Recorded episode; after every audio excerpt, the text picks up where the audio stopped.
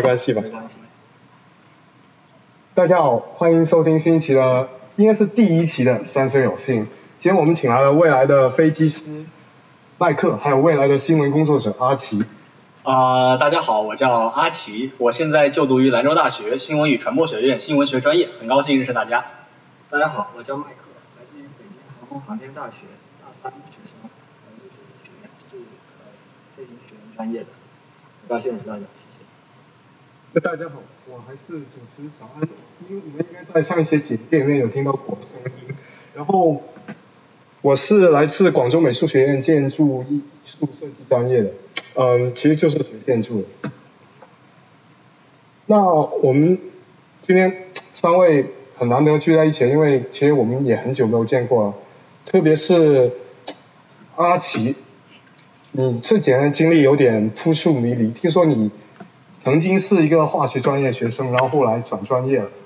呃，对，是这样子，就是我在高中的时候呢是学习理科专业的，呃，当时呢是因为这个分高考的这个分数呢 就是比较普通，然后呢又想要上一个985，所以就选择了兰州大学。为什么选择兰州大学呢？它是呃兰州大学的化学专业是排名全球百呃千分之一的一个专业，所以当时的这个想法就很朴素，就是想去一个985大学，然后上一个最好的专业，然后未来可能会有一个更好的出路。不过在进入了学校，然后进行了几周的学习之后呢，就是当时是比较就是比较迟钝吧，因为没有好好的思考自己的未来。然后后来再就是综合分析我各各自己的这个自身条件，然后和未来的一些呃就业的一些目标，然后最后呢还是仔细权衡之后决定转专业去学习这个新闻学，也算是能够呃就是重新回归到我当时高二想要选专业的时候，就是想选文科，然后的这么一个目标吧。那这和你小时候在电视台曾经参加过节目表演经历有没有关系呢？呃，我觉得是有一定的关系的，因为在思考要上这个新闻学之前呢，就是呃小时候在这个电视台的这个工作经历，因为那个时候是在 TBS 五呃当过一段时间的南方小记者，然后呢也是接触到这个电视台的工作环境、工作内容，所以还是比较就是对这个新闻工作者呢他的这个日常的生活工作还是有一定的了解，所以才会选择去进入这个行业。原来是这样。那为什么选择兰州大学？我听说你以前以前是不是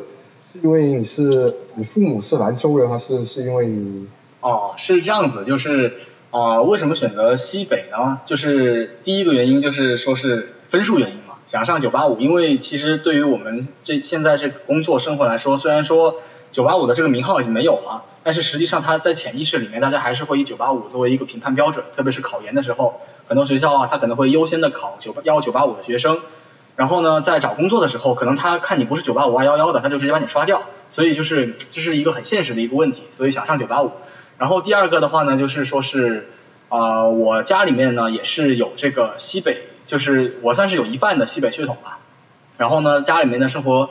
习惯也是比较偏西北，而且在兰州呢也有一些朋友在那个地方，所以最后就选择去兰州。而且说句实话，兰州这个地方它就是呃可以满足一些我个人一些比较呃浪漫主义的一些想象，因为像呃西北大漠，然后这种苍茫辽阔的感觉，就让我觉得在广州生活了二十年了，然后是时候应该出去能够见识一下这么广阔的一个世界，对，就是这样子。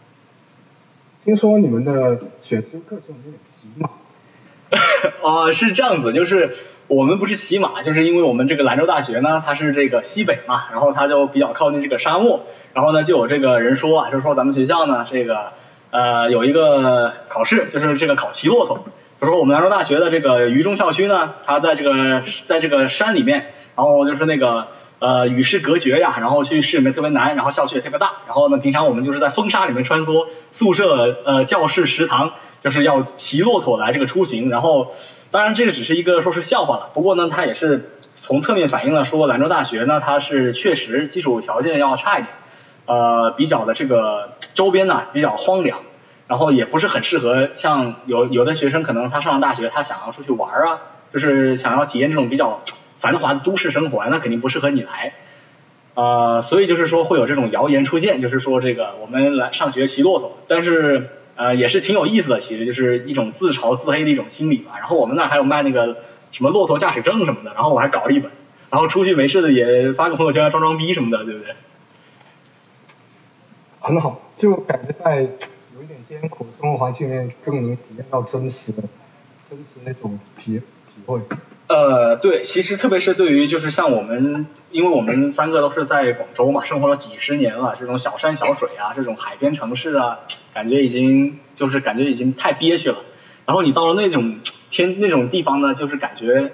呃，上个世纪六七十年代不是毛主席说嘛，广阔天地大有作为啊，对不对？就是你站在宿舍楼，我们是六楼嘛，站在宿舍楼的那个顶楼，然后我们一眼望过去，周围都是那种就是一眼看不到头的那种连绵起伏的那种黄土的那种山脉。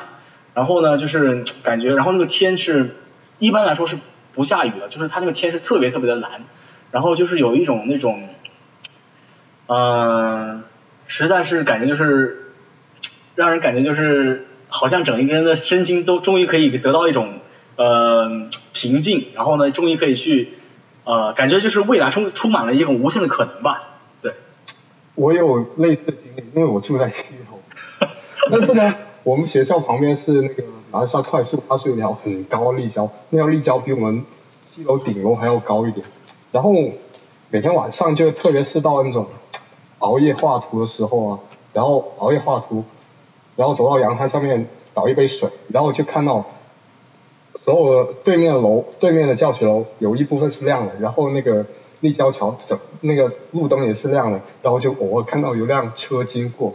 就那种感觉也是非常的。有一种遗世独立的感觉。对对对。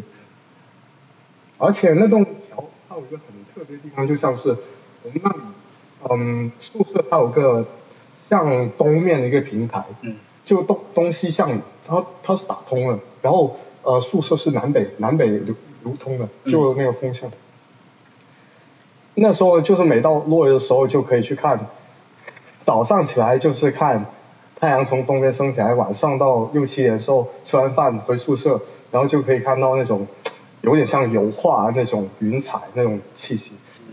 而且因为住在七楼，就感觉离天好像特别近，因为因为大学生所有的楼都几乎都是七八层差不多高，我们学校那里就是，所以我们的感受也是挺像的。但是如果是对麦克来说，他就整天在天上的生活，可能也有一些不一样。确实，就是呃，因为因为我就是在美国的时候已经学习了飞行相关的呃内容，就真真正正的飞上了蓝天。然后呃，怎么说呢？就是每天早上的时候，我可能六点钟我就去到机场，然后看到机场那个太阳还没升起来，然后但是你又能看到清晨的那个第一缕晨光从那个呃远处的山头冒出来的时候，就那种。金色的，还有呃带有一点黑夜的那种灰色交织在一起那种感觉，是真的很棒。然后当当当我做好一切准备飞上蓝天的时候，那个阳光就照在我的脸上，那种然后带有一点点温暖，然后配合上清晨的那种清凉的感觉混合在一起，会感觉到十分的惬意。我觉得这段讲述就仿佛自带 BGM。对我感觉都能想象到，特别是配合这个麦克他在那个朋友圈里面搞出来的那几张照片，就是飞到那个天上面，然后远处就是那种那种呃，就是怎么说是海，就是水天一色，虽然它不是水了，它是那种就是天地相接的那种感觉，然后底下是就是那种广袤的农田，然后我们还看到有那个太阳照在这个麦克的这个眼镜上面，然后就感觉他又平添了几分帅气呢。哎，这是我们。嗯，了解到了普通的一个飞行员的生活，可能是只有麦克才会经历到的。然后我们也很好奇，他到底是怎么得到去美国嗯飞行的这样的这个机会？嗯，这个应该说是一个机缘巧合吧。是当时啊读高中的时候，这个南方航空公司去到学校里面进行招生，然后然后我妈妈呢就是受到这个呃。那个电影《冲上云霄》的这个熏陶吧，这个这个感染，然后他就觉得当飞行员很帅，所以所以他看到这个机会之后，他他就觉得哎，是吧，儿子，你你是一个就是很向往自由的人，然后你也很喜欢去做那些看起来很酷的事情，然后呃，他他觉得是吧？可能我很适合这个行业，所以他说你去试一下。然后其实呢，呃，因为那个时候就是高考嘛，然后就一心在学习上面，但是就是对前途有点迷茫，因为我甚至不知道，如果说我去一个，就是我没有去这个这个飞行员这个专业，我我根本就就是没有一个准确的定位说啊，以后我要往哪个方向发展，我要去读金融，还是说我要去读计算机，还是说我要去啊读理科，我不知道，所以我就想，是吧？这有个很特殊的机会，就我的身体条件允许我去尝试，所以我就去尝试了，然后最后证明其实这是一个很成功的结果。就我后来就是高考之后，我凭借我高考成绩，我就能去北京航空航天大学飞这个飞行专业去学习，然后最后成为一名飞行员。呃，其实怎么说呢，就是机缘巧合吧。现在已经到了快要毕业这个节点了。但是听说你刚刚上大学的时候，因为北京那边的他们的教学，就是飞行员的教学跟普通大学的教学可是完全不一样，好像是军事化管理，也是普通人都不太清楚的，能介绍一下吗？嗯，怎么说呢？就是呃，其实你说他像是军人吧，其实他也没有，因为他他说的是半军事化管理。其实他就是意思就是从纪律上去严格要求自己，就是所以我们当时我们上大学的时候，我们辅导员对我们说的最重要一句话就是我们要学会慎独，就是要去追求一个自律的一个能力，一个自我反思的能力，因为因为其实飞行员的话，包括你以后的工作，因为因为你的作息的原因，你可能哦是吧，像现在很多年轻人是吧，就是很容易有这种。拖延症啊、赖床这种习惯，但是你作为一个飞行员，因为，这个是一个很重要的一个怎么说飞行员的品质，但是但是如果说你没有你没有去培养的话，其实呃怎么说就是对于你的工作发展是没有好处的，因为因为这个东西确实十分重要。然后还有就是啊，他因为因为你作为一个飞行员，对于你的身体素质是有一定要求的，如果说如果说你不去啊积极的去提升自我，去锻炼自我的话，就可能可能你的身体承受不了那个就是工作带来的那种强度，就可能可能是吧，你太疲惫了，或者说是你的力气不够，可能你飞机你都那个操纵杆你都握不稳，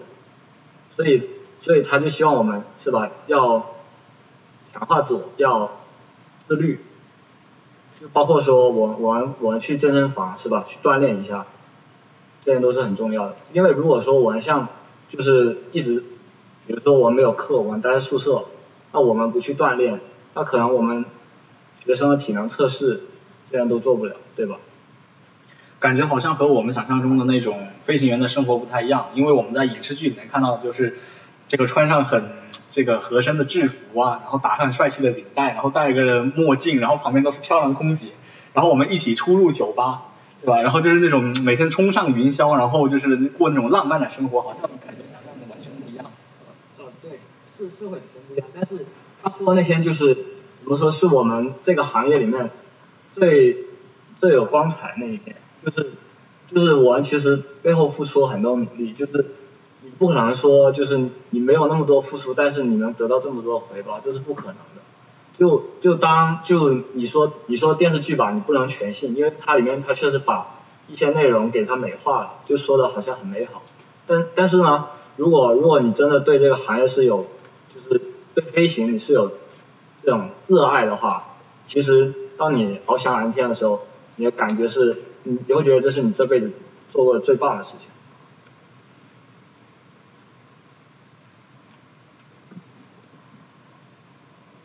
对，就我觉得，就比如像我们这个年轻这个阶段年轻人来说，就我们这个年岁人，其实对社会上啊，还有一些职业上认识是缺乏的。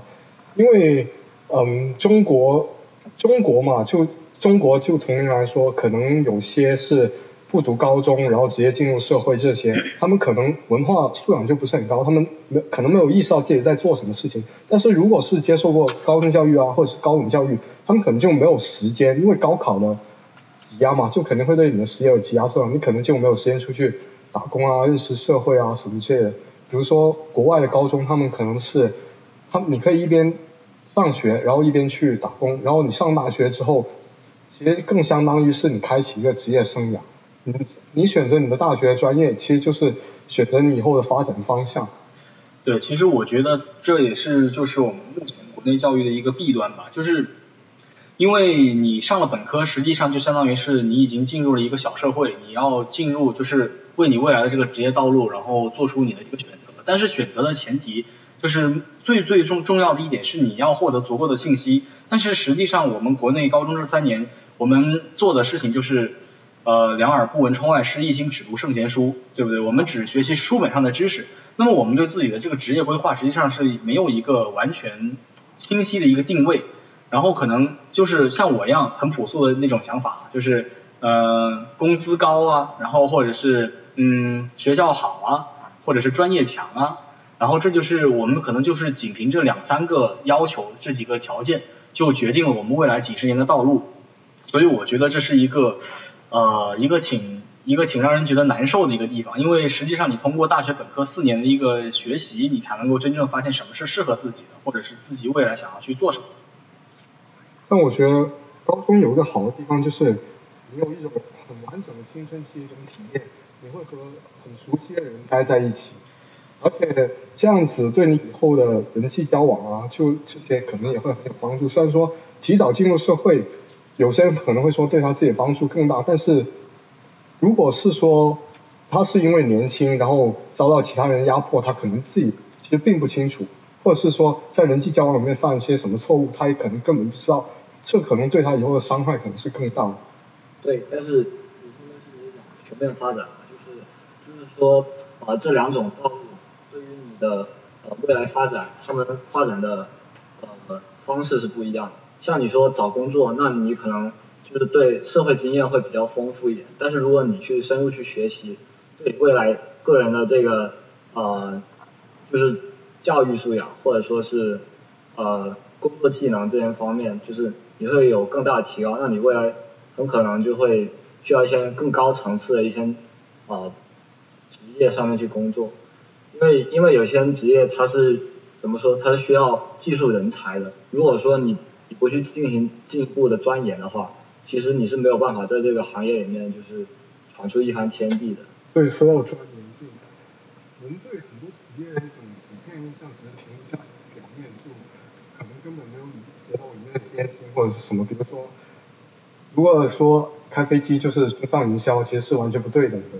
就好像是，比如说你说一个建筑行业从业者，像是之前有一部热播电视剧叫什么？什么东西？叫什什么出来的？就是有关建筑师的一部嗯电视剧吧。它里面说大概都是上个世纪五六十年代那种生活，就嗯画图啊建模，但是讲话它，但它主要集中在阶段都是在讲方案，就是可能是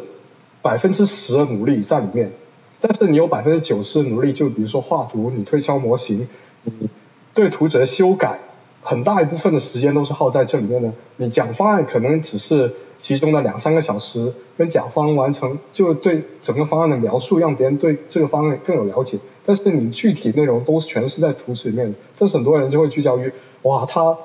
有一个人很衣着靓丽，就是站在一一个大的模型面前，然后对着图纸哗啦哗啦的讲。其实这样对建筑师的认识也是不完备的。对，就是其实就是如果说有这个像高中这个阶段的这个呃同学能够在听这个节目的话呢，也是跟大家说一下，就是说其实我们有的时候呃高中阶段呢，因为我们的这个生活环境，然后以及这个呃所学习到的就所接触到的这些信息来讲呢，可能大部分还是处于一一些比较呃理想化的一些想象里面。比方说，可能我觉得我那个时候物理学的好啊，那么我就未来可能我想当一个物理学家。然后或者是我生物好啊，以后可能去实验室做医药。但是实际上呢，我们的这些幻想，就哦也不是说幻想吧，就是我们的对于未来职业的一些憧憬，和这个实职业本身所需要的素质和他的工作条件，他未来的发展都是有很大的出入的。就是呃，以我个人为例子，比如说我的话呢，为什么那个时候选化学？其实还有一个一个原因，是因为我的外公外婆他都是呃搞这个化学研究的，他们就是做这个科研的。然后我的爷爷呢，他也是就是这种理科的这种做研究的人。那么就是我可能会有一种想象，就是说幻想，呃，一种特别理想化的东西吧，就是说我要能够传承他们的这种呃呃意，就是那种志愿呢。然后我也想要为国家做点贡献的。但是实际上，当你真正投入到化学这个行业里面，你就会发现，呃，可能化学它所需要的一些精神、一些素质是你所不具不具备的。比如说，你要耐得住寂寞，你要呃能够忍受一些肉体上的一些损伤。比方说，呃，大家都说学化学会秃头啊。然后实际上这是真的，因为特别是学有机，我们就经常会吸一些有毒气体进去，然后还就是像这种把手烫伤啊，然后 呃把手烫伤啊，然后或者是把衣服上面烧过洞啊，这种事情都是经常有的。所以就是如果说你要做，可能很多人有一个科学家的梦吧，但是说句实话，就是当你能够进入到大学，能够真正接触到这个行业以后，你会觉得嗯不是什么都跟你想象的那么美好。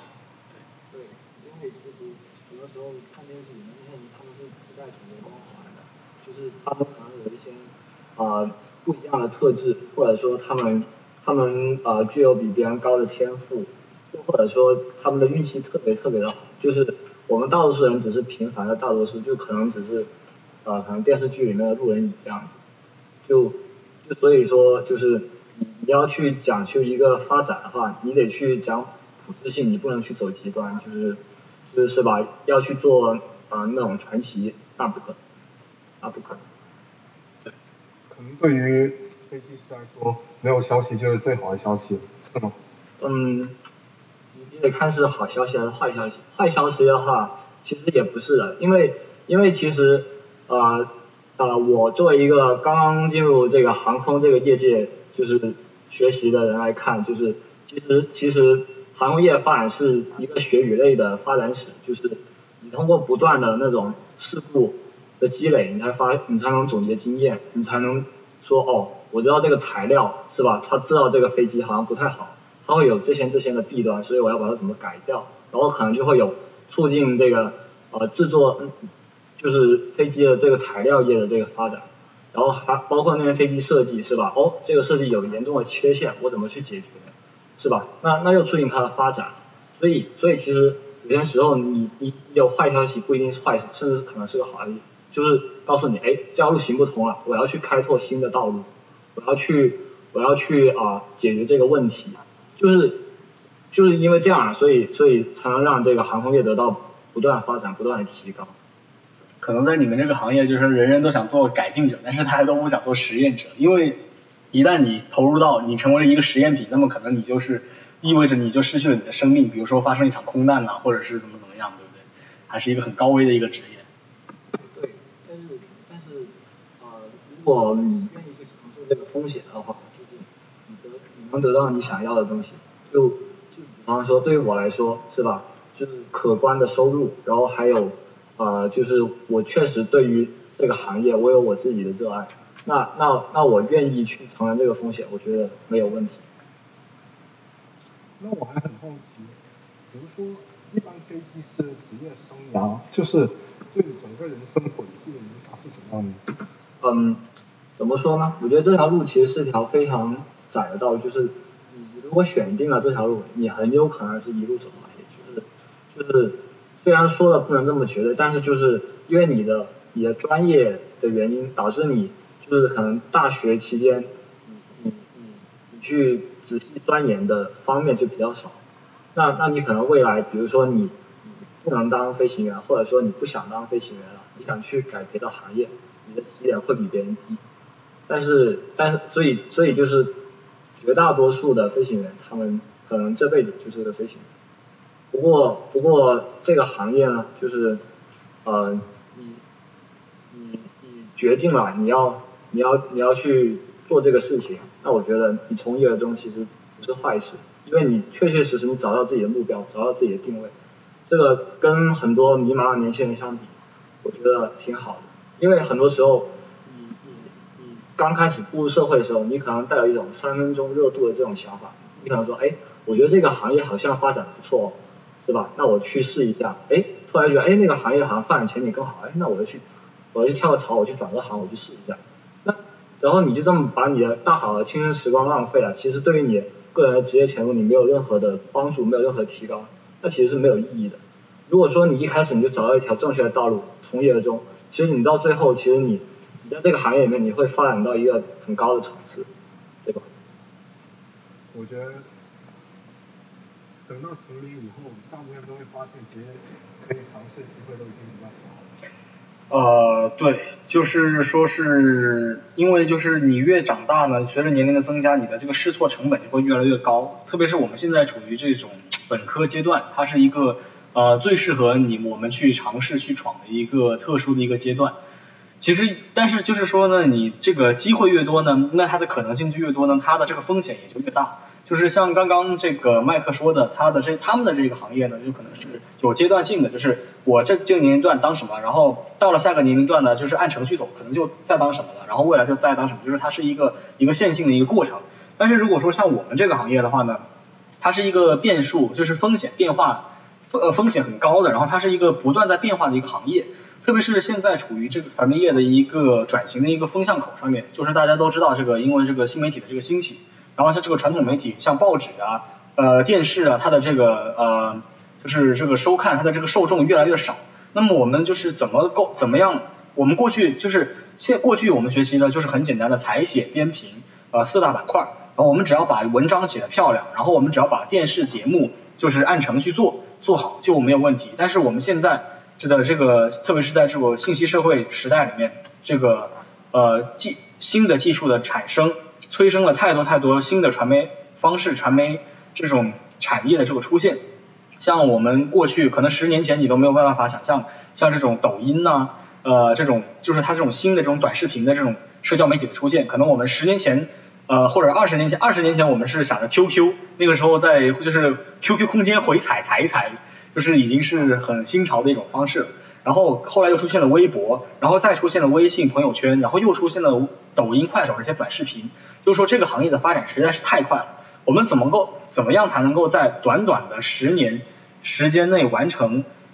过去我们几十年来一直都遵守的一些就是成规，去打破它，然后先破再立，然后适应时代的发展，这一点是非常非常的难。所以其实我现在在这个行业呢也是挺迷茫的，怎么样才能够充实自己啊，然后学习新的技术啊，这是现在的一个呃最大的一个课题吧。哎，其实这个我有一点我熟自己的一点观察，你可以听一下有没有道理。其实我很久以前读报纸的时候，其实我就发现每天报纸的内容其实都是有限的，就是它每天内容都会限定在一些社会上一些小概率的事件上面，比如说什么哪里着火啊。哪里撞车啊？哪里发生什么意外啊？或者是怎样耸人听闻的案件啊？但是这些其实都是每天都会发生，但是又对别人就是对嗯这个社会来说没有什么意义的一些信息。呃，其实也不能够说是完全没有意义。首先我们要看一下，就是 这里我可能讲解这个新闻学、传播学的一些知识。比方说这个新闻它分为硬新闻和软新闻。那么你刚刚说的这个报刊，它呃的这个首要任务呢，是要满足受众对于硬新闻的需求。什么叫硬新闻？硬新闻就是说是关乎到我们个人生计或者是国家大事。举个例子，经济、政治、文化、社会变动，呃，股市、呃，房价这些东西都是和我们的这个生计是有息息相关的，所以它叫做硬新闻。那么什么叫软新闻呢？就是你刚刚说的一些耸人听闻的呀，或者是以纯知识、纯趣味呃为这个目的。的一些新闻，这些新闻呢是我们在满足硬新闻的情况之之下，再去满再去用通过软新闻去增添报纸趣味，满足受众需求的。但是现在就是说呢，因为这个呃时代变化太快了，就是呃受众啊，它是因为因为你的媒体太多了，所以受众已经很难够很难再成为单一的媒体的忠实受众，对吧？那你你你广州日报出来了，过去可能我们都看广州日报。所以广州日报是有恃无恐，就是我讲什么你都看什么，对不对？但是现在我你广州日报有什么可看的？我刷刷微博，刷刷抖音，上面的那个新闻比你广州日报不知道好玩到多少。所以就是可能会出现了一个嗯这个叫黄色新闻的一个趋势吧。就是什么叫黄色新闻？黄色新闻指的是就是呃通过耸人听闻的色情、凶杀、暴力的一些手法，就是呃一些事件，然后呢用一些比较奇幻的、比较那个呃悬疑的一些手法，然后去呃这些手段来满足受众的一些需求，来吸引受众。但是实际上它会带来什么问题？它带来的问题就是说是嗯可能我们都太关注于这些没有营养的知识，然后就是这种。呃，沉溺在这种表层的浅层的娱乐里面，然后反而丧失了我们去进行思考、进行思辨，然后去付出我们的社会实践的一些能力。这就是现在媒体遇到的一个问题。怎么样才能够在新媒体的冲击之下，既保持住我们自己的一本，就是自己的这个呃，怎么说是新闻职业素养，就是我们的这个本源，我们的这个原则，然后呢，又要去去吸引受众，去在这个市场里面获得一席一席之地，这是很。这是一个很困难的一个事情。对，我觉得新闻工作者就一直都是社会科学最前线，因为一切历史、社会、人类所有最鲜活的事实，都是一般都是新闻工作者先拿到的，就他们拿到全都是鲜活的第一手资料，比如说你战地记者，呃，或者是你社会上一些做深度调查一些记者，或者是做经济调经济调查一些记者。然后有专专门报道，嗯，法律啊那些的。但是我发现就是现在跟就刚跟你刚才说的一样，就是硬新闻的比例已经降得越来越低了，而且它的传播渠道变得越来越窄。而且现在新闻工作者里面有一些嗯锐利洞见的人就越来越少了。就举个例子来说，像白岩松啊，或者是说嗯深圳电视台以前有个叫陈迪的一个评论员。我是我就平时以前就看新闻就专门看陈迪他评论他讲完评论，然后我就可以把那个新闻关掉。就是我觉得好像是新闻工作里面最核心的部分、最精华的部分，其实都是没有变，就是对真实嗯最接近的一种刻画。你觉得呢？呃，是现在确实是有这样子的问题，就是这样子的问题，它的来源是什么呢？就是我们现在的这个信息的这个爆炸，就是说因为信息多了，然后我们每个人每天所接受的信息量是有限的。如果说是呃你提供这么多的信息给我，那么我可能的，就是我可能导致的一个结果就是我根据我个人的兴趣去选择这个呃我想要的信息。那么实际上就是说，你刚刚说的那些有深度的。呃，这些东西呢，它并不是就是能够为所有的大众去接受的，因为愿意去关注这些的人呢，他起码是要有一定的这个呃，有一定的教育水平，然后有一定的素养。但实际上就是说，当代媒体呢，当代的这个受众呢，他沉溺在这种电子媒介中，呃，这种浅层的娱乐化的这种氛围里面，他已经是失去了思考能力。他我们，你让我去思考这些这么深奥的东西干什么？我只要就是玩玩闹闹，嘻嘻哈哈就完全可以了。所以这也就是造成了一个什么问题，就是真正有用的，呃，有思想的东西传达不下来，然后呢，反而是我们被我们被困在这种就是这种无谓的、没有意义的这种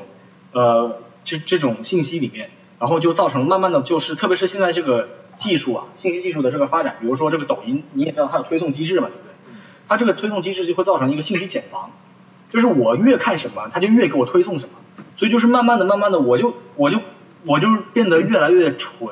就是越来越娱乐化，越来越没有思想。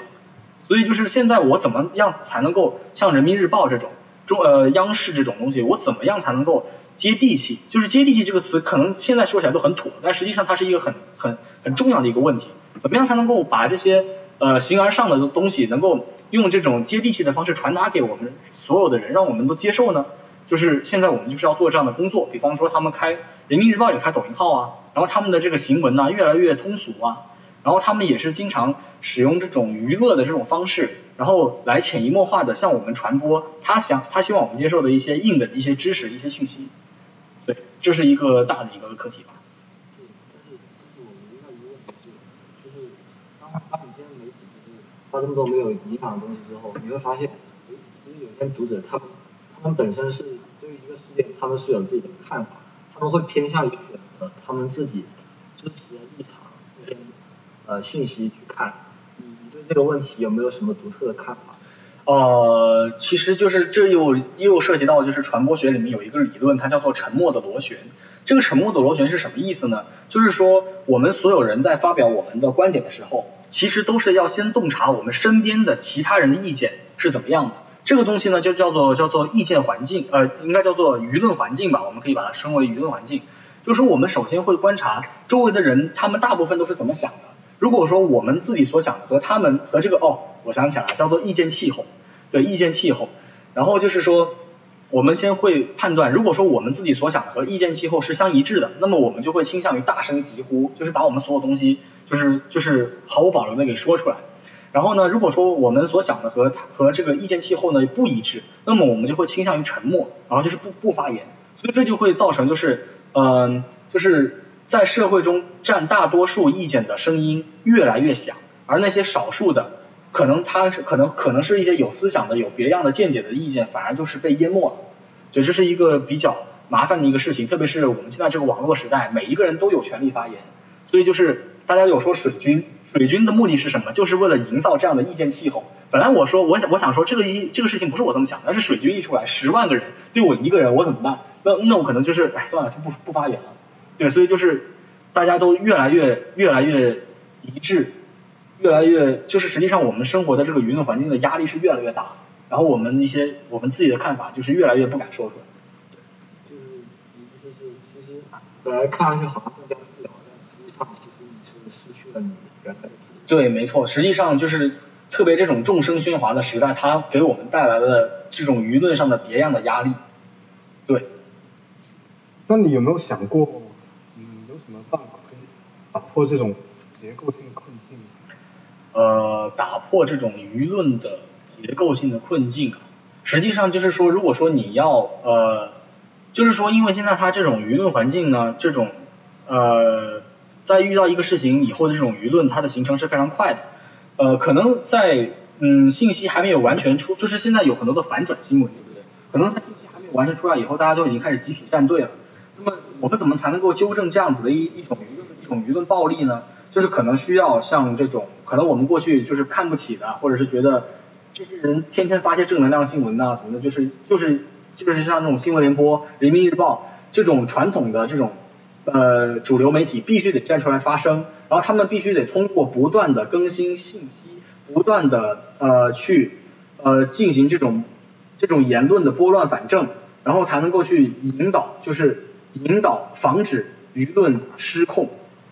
对，就是这个是一个比较比较比较重要的一个功能吧，就是这种主流媒体。其实在我听啊，就感觉核心还是没有变，其实。这种对一些报道的后续报道，再后续报道，比如说一桩杀人案，嗯，他的凶手有没有抓到？他抓到之后，嗯，他的辩护辩护检查就在法庭上，嗯，检察官是怎么检查他的，就怎么起诉他的，然后嗯，律师怎么帮他辩护的？比如说一些很有争议的案件，然后法官最后是怎么判的？然后后续这些报道，其实我们是很少见到，或者是说即使有，我们也嗯可能很少会注意到。就这些后续报道，其实都是对于真相的一种追踪，就对于社会真实，它这个发生一个过程，就是一件事发生过程整个一个刻画，它核心还是对真实一种刻画。对，这这让我想到，其实包括你刚才说到法庭，我觉得控方的真相是一回事，辩方的真相是一回事，而真实的真相，我觉得是另外一回事。对，就是是我们就是我们在这个新闻学里面说到的一个东西，就是说呃新闻呢，它它是它不是新闻所反，说新闻不是真实，它只是对客观世界的反应。我它我们就是不断的对信息进行更新、进行报道的目的是为了让我们所报道的东西、所传递给受众的信息能够不断的向这个客观世界能够更加的贴近一点。对，然后现在就是。你要知道，就是我们所生活的世界呢，其实就是信息世界，它并不是一个真实的世界，它是一个，它是它是一个拟态的一个环境，就是它是通过我们这个呃媒体向受众传达的信息所建构出来的一个东西。就是说，你你以为事情是这样子的，但实际上你以为的这个东西只是媒体告诉你，真实的事件是不是这样子的呢？我们不知道。所以就是如果说你是一个有责任感、有正义感的媒体。那么你要做的工作就是以事实、以客观事、以客观事实为基础，然后不断的传递、反映真实的信息。如果说一旦发生了错误，那么你要及时的去更正，然后帮助受众的这个拟态环境它形成一个一个正确的一个环境，然后而不是说是让他们离这个客观世界越来越偏离。但是我觉得就是这种这种论调好像有点脱离中国社会实际。呃，实际上这一点呢，它并不是说是脱离生活实际，因为我们中国的话呢，它是有一有一个最重要的，就是新中国的新闻媒体有一个最重要的原则叫做党性原则，就是新新闻媒体是党和人民的耳目喉舌，它的最重要的工作就是实事求是，为人民服务。对，所以就是它一方面呢，我们是要呃宣传党的国家的这种思想、这种政策，然后呢去积极的引导民众去适应我们的社会。然后去把注意力放在那些国家大事上面，去和我们切身相关的信息上面。然后呢，同时呢，这一点和这个反映真实的现实呢，也并不是完全冲突的。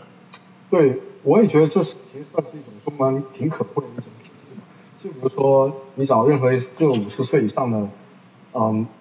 男性，你问他一些国家大事，他其实都有自己很清楚一些看法。如果是在国外啊，你想关注一些，比如说一些国家大事，除了美国以外啊。就可能一个美国人，你问一个美国年轻人，嗯，今天国家在发生什么大事，他可能都不知道，他可能就会一开头就在骂特朗普什么之类的。其实就是我们有一个想法吧，现在有个想法，觉得国外是自由的，他的言论是自由的，而中国的言论是封闭的，但实际上并不是这个样子。就是说西方的这些媒体呢，你看着他好像是什么话都敢说，因为我们经常在西方媒体上听到不同的声音嘛。对你看上去他是什么话都敢说，但实际上他的背后站的是什么？是财团，是垄断的这些公呃垄断的这种大财团，然后是政党，各个政党，他们实际上是为什么？是为钱，是为他们自己党派自己的利益所服务的。那么你在中国就是目前起码就是说，因为我们是这种一党执政嘛，对不对？那么那么如果说你要为这个国家的发展能够嗯集中力量，特别是像中国现在呃我只能够说受众的素质还不算是特别高。呃，对于这个事实的判断，这种思辨的能力还不够强，那么你就需要有一个强有力的一个力量去引导他们去思考，让他们去跟着国家的力量去投入国家的建设之中，而不是说在这个时候出来就是嗯盲目的为了所谓的言论自由，然后去唱反调，然后去传播一些可能是完全是颠倒黑白的扭曲事实的一些言论，然后反而造成了社会的混乱。这一点是中国和西方媒体一个很大的一个不同，就是西方媒体是表面上面看上去公平。然后自由，但实际上背地里面都是充满了那些铜臭味。你你可以去看，就是关于就你说到这个新闻自由，就可以去看最近在香港飞扬这个事件，对吧？是吧？就就可以看到，就是当时那个香港市民看到 BBC 的这个采访记者，他会说 fake news，对吧？他会说假消息，就就其实就这样说明是什么呢？就是就是有部分民众其实对于他们。啊，西方媒体所谓的言论自由，他们是有自己的想法，就是他们也有自己的思辨能力，就他们就知道，哦，是吧？你可能你背后站的，就是你自己的 boss，那那你可能给出的一个事实，它可能只是事实的一部分。嗯，就就好像说，是吧？我我自己是飞行员嘛，所以我有了呃了解一些关于航空业的一些事情，包括之前就是大家都知道那个七三七 MAX 的。那那其实刚开始出来这个事件的时候，哎，美国的那边就是因为因为波音是他们自己的呃可以说是呃国企嘛，就国企就是打双引号那种，然后然后他们就是出这个事情的时候，美国政府是包括美国的媒体都是啊拥护这个波音，就是说啊其实这个飞机很安全的呀，是吧？没有问题啊，就只就是可能是飞行员操作不当啊这样子，但其实后来。就是当第二起这个七三七 MAX 的这个坠机事件出来之后，哦，他们他们又进行了那个事故的调查，然后发现，哎，其实不是啊，飞行员其实是完全按照正确的方式去啊去修正这个问题，就想去拯救可能整个飞机的人的性命，但是其实做不到，后来就发现，哦，其实不是，是这个波音出了问题，就是啊他们这个厂呃。操作的程序没有到位，导致它设计上面就有缺陷。哎，这个时候，这个美国的媒体还是很坚定，是吧？我呃，我的飞机就是没有问题，我们要继续运行。但这个时候，就是有思辨能力的民众，他们坐不住了，他们上街游行，就说啊，是吧？哎，我我肯定不要坐七三七 MAX 的飞机，我我是我我是想我是想活到一百岁的，是吧？我不要去坐这种要人命的飞机。哎，结果后来后来舆论这个压力顶不住了，他们只能承认啊，这个飞机是有问题，那我只能是吧，禁飞这一款飞机。就就其实。有你有当当你的有思辨能力的时候，你你有自己的真相就是呼之欲出的时候，其实你想去掩盖，有时候不一定能掩盖得了。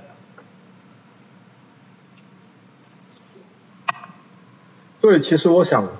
对真真相一种思辨能力，其实呃每个人成长过程中必须获得一种本一种能力，就是说嗯你每个人都会想，就比如说韩他会说。嗯，你到十八岁，你不知道自己做什么，你的教育可能就是失败了。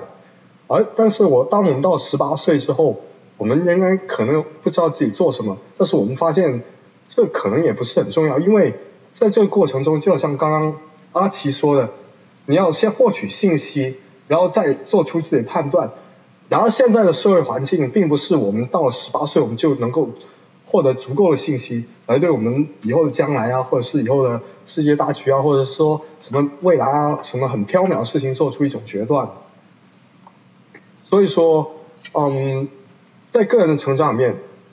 对思辨能力是培养是最重要的。今天我们很有幸请来两位非常具有洞见的嘉宾，感谢麦克还有阿奇。然后，嗯，第一期的三生有幸就到此结束了，谢谢大家收听。拜拜，拜拜，拜拜。